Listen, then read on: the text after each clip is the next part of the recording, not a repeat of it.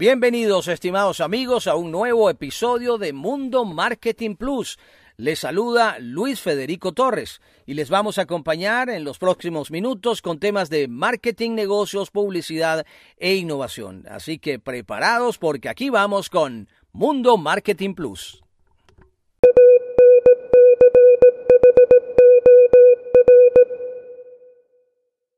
Muy bien amigos, avanzamos con marketing, negocios, publicidad e innovación. Mucha actividad en este último tramo del año actividades de toda índole y actividades de encuentros en línea que están muy, muy interesantes. Por ejemplo, Cabecon está invitando al segundo Congreso Internacional de Comercio Electrónico de E-Commerce Venezuela 2011.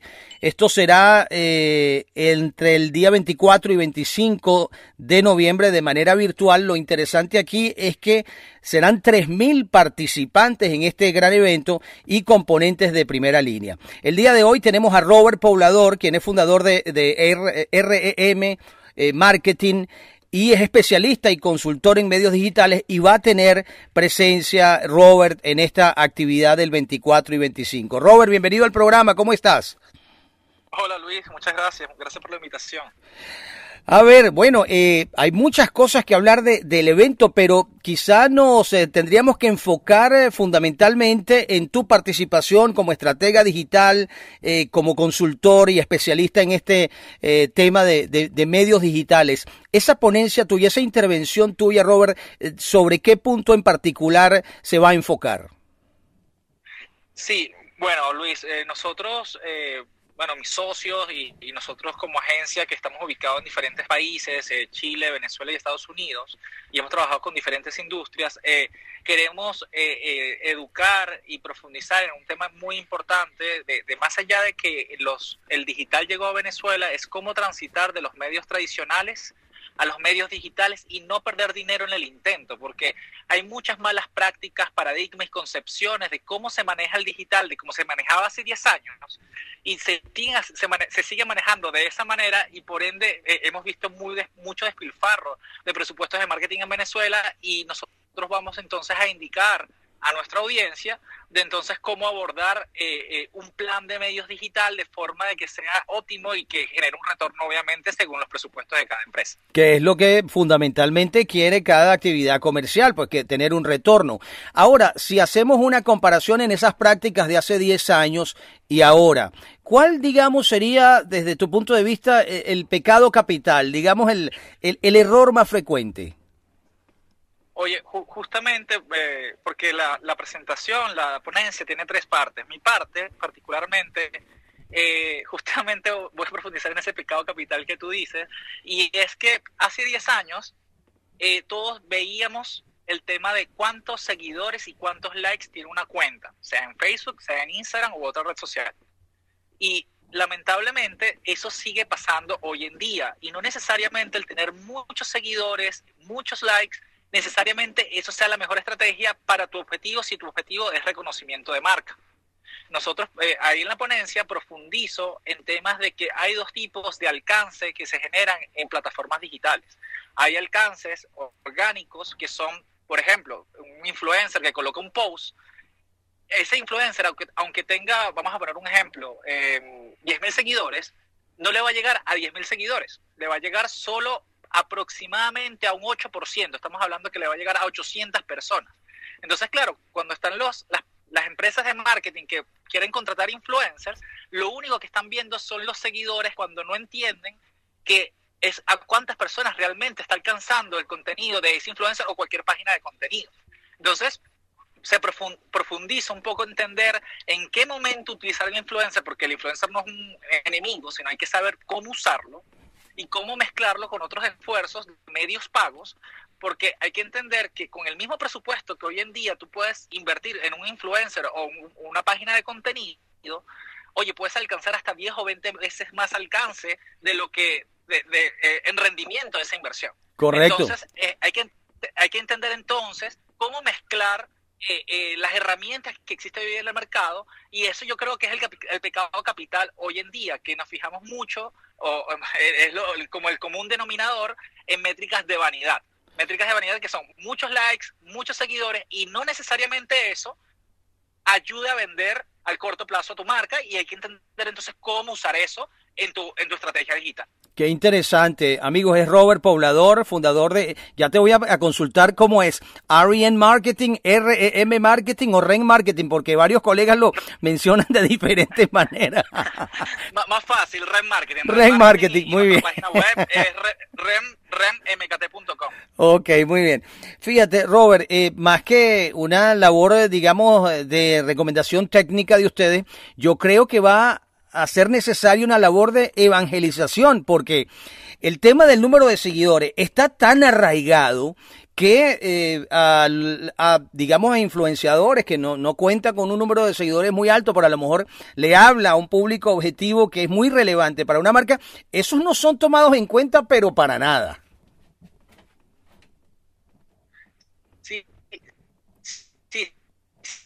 Sin, embargo, eso voy a entender el objetivo y, en qué momento profundizar con las estrategias de los influencers, porque lo que sí ayuda al influencer, que realmente tiene un valor increíble, es con la conexión con tu audiencia.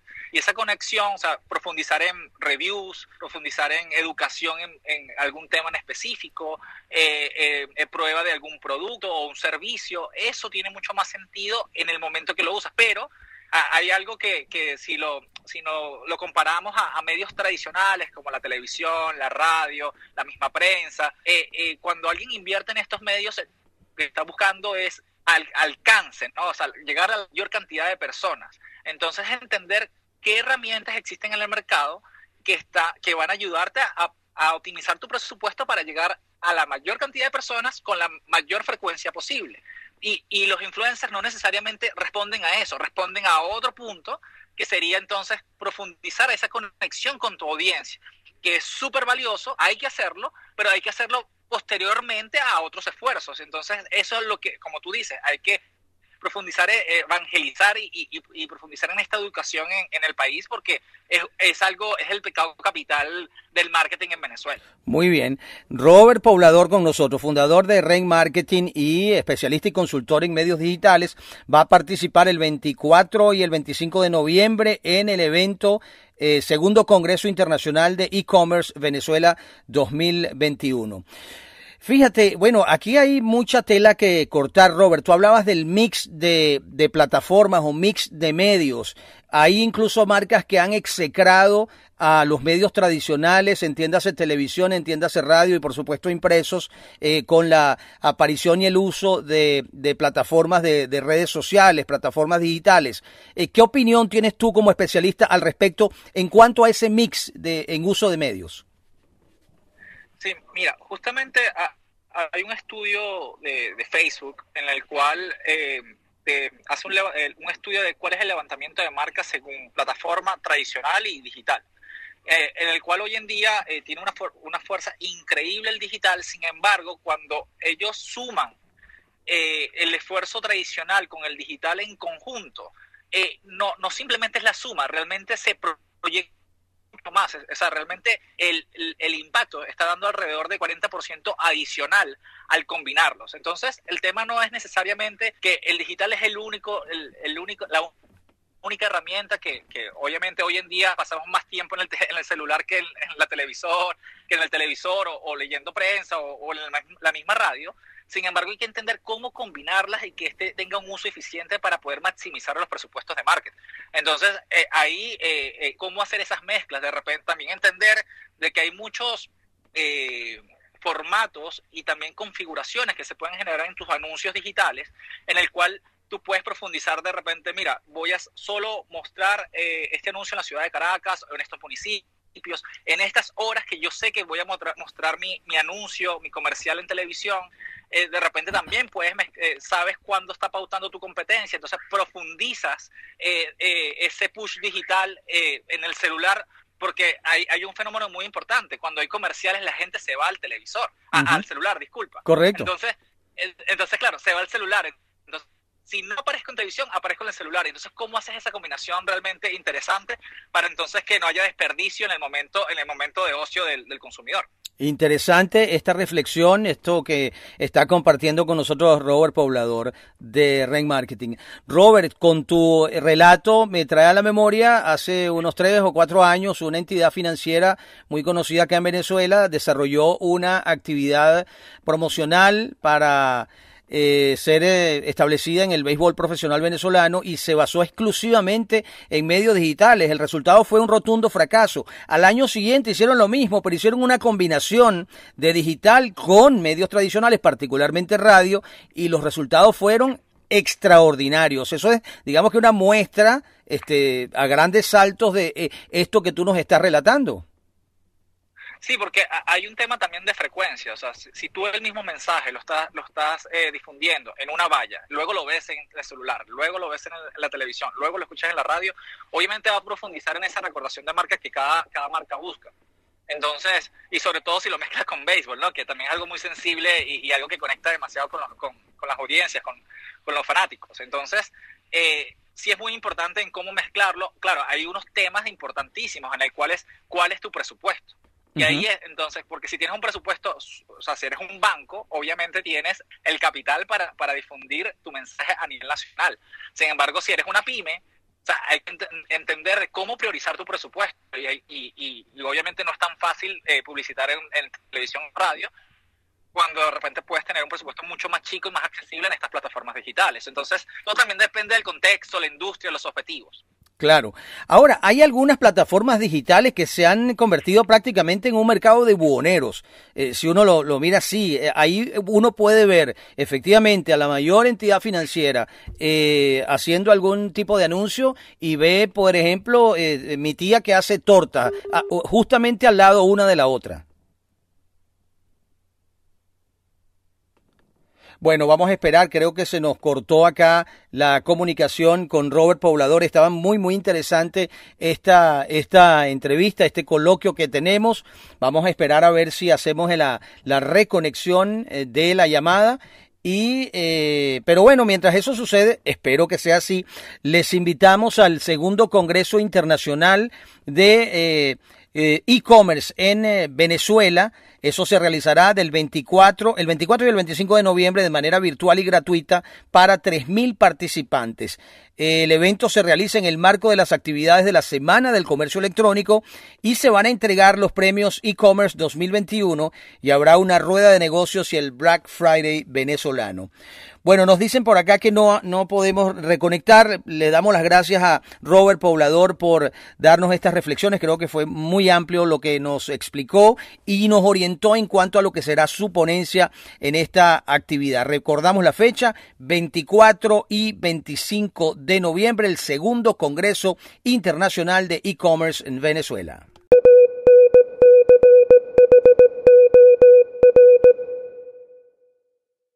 Les recordamos amigos nuestros puntos de contacto en redes sociales, arroba Luis Federico en Twitter, arroba Luis Federico Torres en Instagram.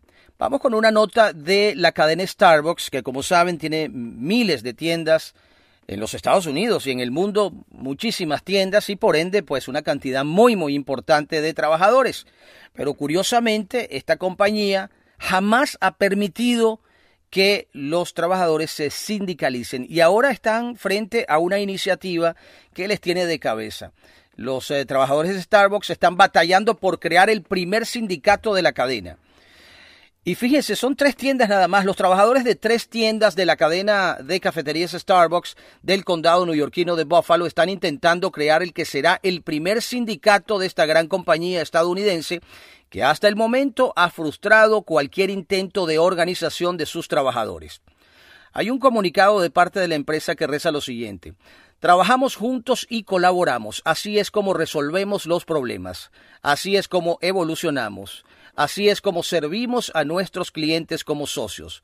Por eso estamos en desacuerdo con la idea de un sindicato, pero estamos buscando opciones y vamos a hacer lo que siempre hemos hecho, servir a nuestros socios, aseguraba el 29 de octubre el director ejecutivo de Starbucks, Kevin Johnson, al canal económico CNBC. Los 128 trabajadores de estos tres establecimientos comenzarán una votación por correo la próxima semana que concluirá el 8 de diciembre para decidir si finalmente se sindicalizan o no. La lucha comenzó el pasado agosto cuando los empleados solicitaron sindicarse a la Junta Nacional de Relaciones Laborales.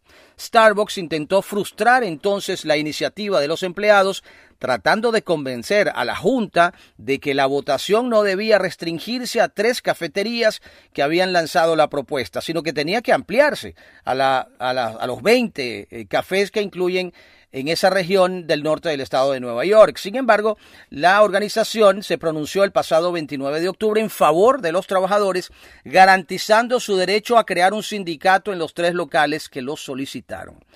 Su reivindicación ha sido apadrinada abiertamente por la congresista demócrata Alexandria Ocasio Cortés, conocida por sus posturas progresistas en el seno de su partido, lo que le ha proporcionado un poderoso altavoz.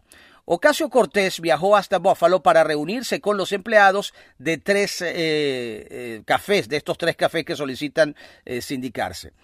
Pues bien, la congresista difundió un video de este encuentro con una decena de trabajadores que denunciaron intentos de Starbucks por frustrar su iniciativa y en el que la legisladora de origen puertorriqueño los anima a seguir con su lucha y a no dejarse amedrentar por la dirección. De modo que Starbucks está presentando y, atravesando una situación inédita, insólita en todos sus años de existencia como cadena eh, de tienda de, café y ahora, bueno, ampliada. Eh, tres tiendas, apenas tres tiendas. Los trabajadores de estas tres tiendas están buscando crear un sindicato y Starbucks está tratando de impedirlo a toda costa. Esta historia evidentemente va a continuar.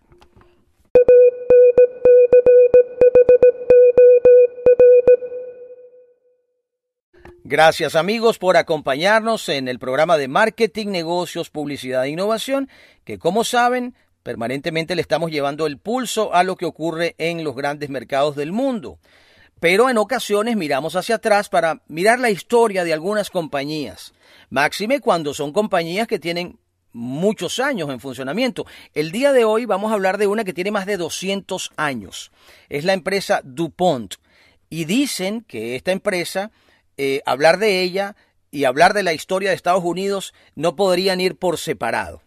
Este relato eh, o esta lectura que voy a hacer es un poquito más larga que lo habitual, pero creo que vale la pena para conocer la historia de esta empresa. Pues bien, la historia de Estados Unidos no podría entenderse sin DuPont, tampoco podría entenderse el concepto de sueño americano. Así arranca el texto, porque la historia de la compañía nacida hace más de 200 años está íntimamente ligada a los grandes eventos que han definido a la sociedad norteamericana. Pierre Samuel Dupont de Nemours, un hugonote nacido en París en 1739, era un ambicioso economista, editor y político cercano a la corte de Luis XVI, gracias a sus escritos y sus ideas sobre libre comercio. El rey le dio diferentes cargos y contó con él para negociar el Tratado de París, por el que Inglaterra reconoció la independencia de Estados Unidos. En un primer momento apoyó la Revolución Francesa, pero acabó defendiendo físicamente a Luis XVI y a María Antonieta durante el asalto a Tullerías. Fue condenado a la guillotina, pero se libró por la caída de Robespierre. Emigró a Estados Unidos en 1799. Allí pudo aprovechar los contactos que había hecho durante la negociación del Tratado de París, sobre todo con Thomas Jefferson. Pero el protagonista de la compañía que lleva su apellido no es este señor, sino su hijo, Eleuter, que fundó E.I. Dupont de Nemours and Company en 1802. Se lanzó cuando, estando de casa, se dio cuenta de que el mercado de la pólvora, cara y de mala calidad, ofrecía un gran potencial. Con capital francés y maquinaria importada de Europa, creó la primera fábrica que producía pólvora de tal calidad que logró grandes ventas desde el primer momento. Además, aprovechando la cercanía familiar con el gobierno, comienza a venderle pólvora al ejército. Con el estallido de la guerra de 1812, las ventas se multiplican. A mediados del siglo XIX ya era la mayor proveedora de pólvora del país, gracias en parte a la fiebre del oro, las guerras contra los indios en la expansión hacia el oeste y los conflictos en los que se implica Estados Unidos. En la guerra civil, Dupont ya suministraba la mitad de la pólvora del ejército de la Unión. Pero el gran salto se produce con el cambio de siglo.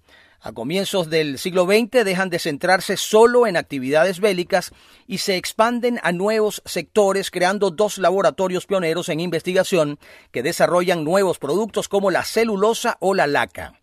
También comenzó a fabricar plásticos de nitrocelulosa y se hizo con varias empresas para agregar nuevas líneas de productos como colorantes, pinturas, ácidos o químicos pesados. En los años 20 empieza a apostar por el desarrollo de polímeros en un esfuerzo del que surgen algunos de los productos y patentes más importantes de su historia, como el nylon, el neopreno, el plexiglas o el teflón. También se introduce en la industria automovilística al hacerse con un importante paquete de acciones de General Motors. Pierre Dupont llegó a presidir la compañía hasta llevarla al liderazgo mundial tuvo que vender su participación por las leyes antimonopolio. Pero lo más relevante de la relación entre DuPont y General Motors tiene que ver con la contabilidad. Sí, la contabilidad. Pues eh, en un momento emitió un informe interno en el que proponía una fórmula sobre el retorno de la inversión que aún hoy en día se conoce como fórmula DuPont y que con el tiempo se ha convertido en el famoso ROE o el retorno sobre el capital. Esta fórmula supuso un paso gigante en la evolución de las empresas que solo medían ventas y costos, sentando las bases de la gestión moderna. A pesar de la diversificación, los esfuerzos bélicos seguían siendo clave para la compañía. No obstante, las guerras era un campo de pruebas para sus nuevos productos. Eran proveedores para Estados Unidos de productos para ruedas, para caídas y por supuesto de pólvora. Además, durante aquella época participaban en el proyecto Manhattan para el desarrollo de la bomba atómica con la construcción de instalaciones. El siguiente gran paso de la compañía se produce en los años 80 cuando entra en el negocio del petróleo con la compra de Conoco. Aquella operación que se convirtió entonces en la mayor fusión de la historia aseguraba el acceso de DuPont al suministro de petróleo imprescindible para elaborar sus productos. Fue clave, por ejemplo, para el lanzamiento de sus alfombras resistentes a las manchas, que se convirtieron en las más vendidas en los Estados Unidos. En 1999 DuPont vendió su participación en Conoco y entró en una nueva época empresarial con la compra de una productora de semillas híbridas de maíz, convirtiéndose en una de las mayores productoras de plantas híbridas modificadas genéticamente del mundo en los primeros años del siglo XX vende o exinde algunos de sus principales negocios. La fusión con Dow Chemical Company, la otra gran química de Estados Unidos, fue el último gran cambio. El proceso se completa en 2017 y da lugar a la nueva empresa valorada en 130 mil millones de dólares. El Consejo de Administración de ambas compañías decide separar el grupo en tres empresas independientes cotizadas en bolsa, cada una especializada en un campo. Una empresa de agricultura llamada Corteva, una de ciencia, materiales, plásticos y otros químicos que es Dow, y otra para los productos especializados que es DuPont. Esta última incluye todo lo relacionado con nutrición, la salud, la electrónica, las comunicaciones y la seguridad y protección. En una historia de más de 200 años, DuPont no ha estado libre de polémicas. La más importante seguramente sea la del C8, un producto utilizado para obtener teflón y por la que fue denunciada por ocultar sus efectos. Es un material eh, cancerígeno que puede provocar malformaciones en el embarazo y otros problemas sanitarios. Tuvo que pagar millones de dólares en multas y compensaciones. También fue junto a General Motors la creadora y máxima productora de CFC, una familia de sustancias dañinas para la capa de ozono. También tuvieron que enfrentarse a otra polémica por las presiones que ejercieron sobre una editorial para evitar la distribución de un libro. Dupont tras el telón del nylon, que criticaba el papel de la familia Dupont en la sociedad americana, además de numerosas acusaciones a lo largo de la historia de fijación de precios en diferentes productos. Casi 220 años después, Dupont mantiene la sede en Wilmington, el mismo lugar en el que fue fundada. Da trabajo a casi 100.000 personas en todo el mundo, gran parte de ellos científicos e ingenieros, y ha sido clave en la historia empresarial para el bien y en ocasiones para cosas no tan buenas. Y hasta acá la entrega de hoy de Mundo Marketing Plus. Marketing, negocios, publicidad e innovación en cápsulas Ese es nuestro espíritu. Así que les esperamos en una próxima oportunidad. Les ha acompañado Luis Federico Torres. Y si te gustó nuestro contenido, pues recomiéndanos. Mundo Marketing Plus.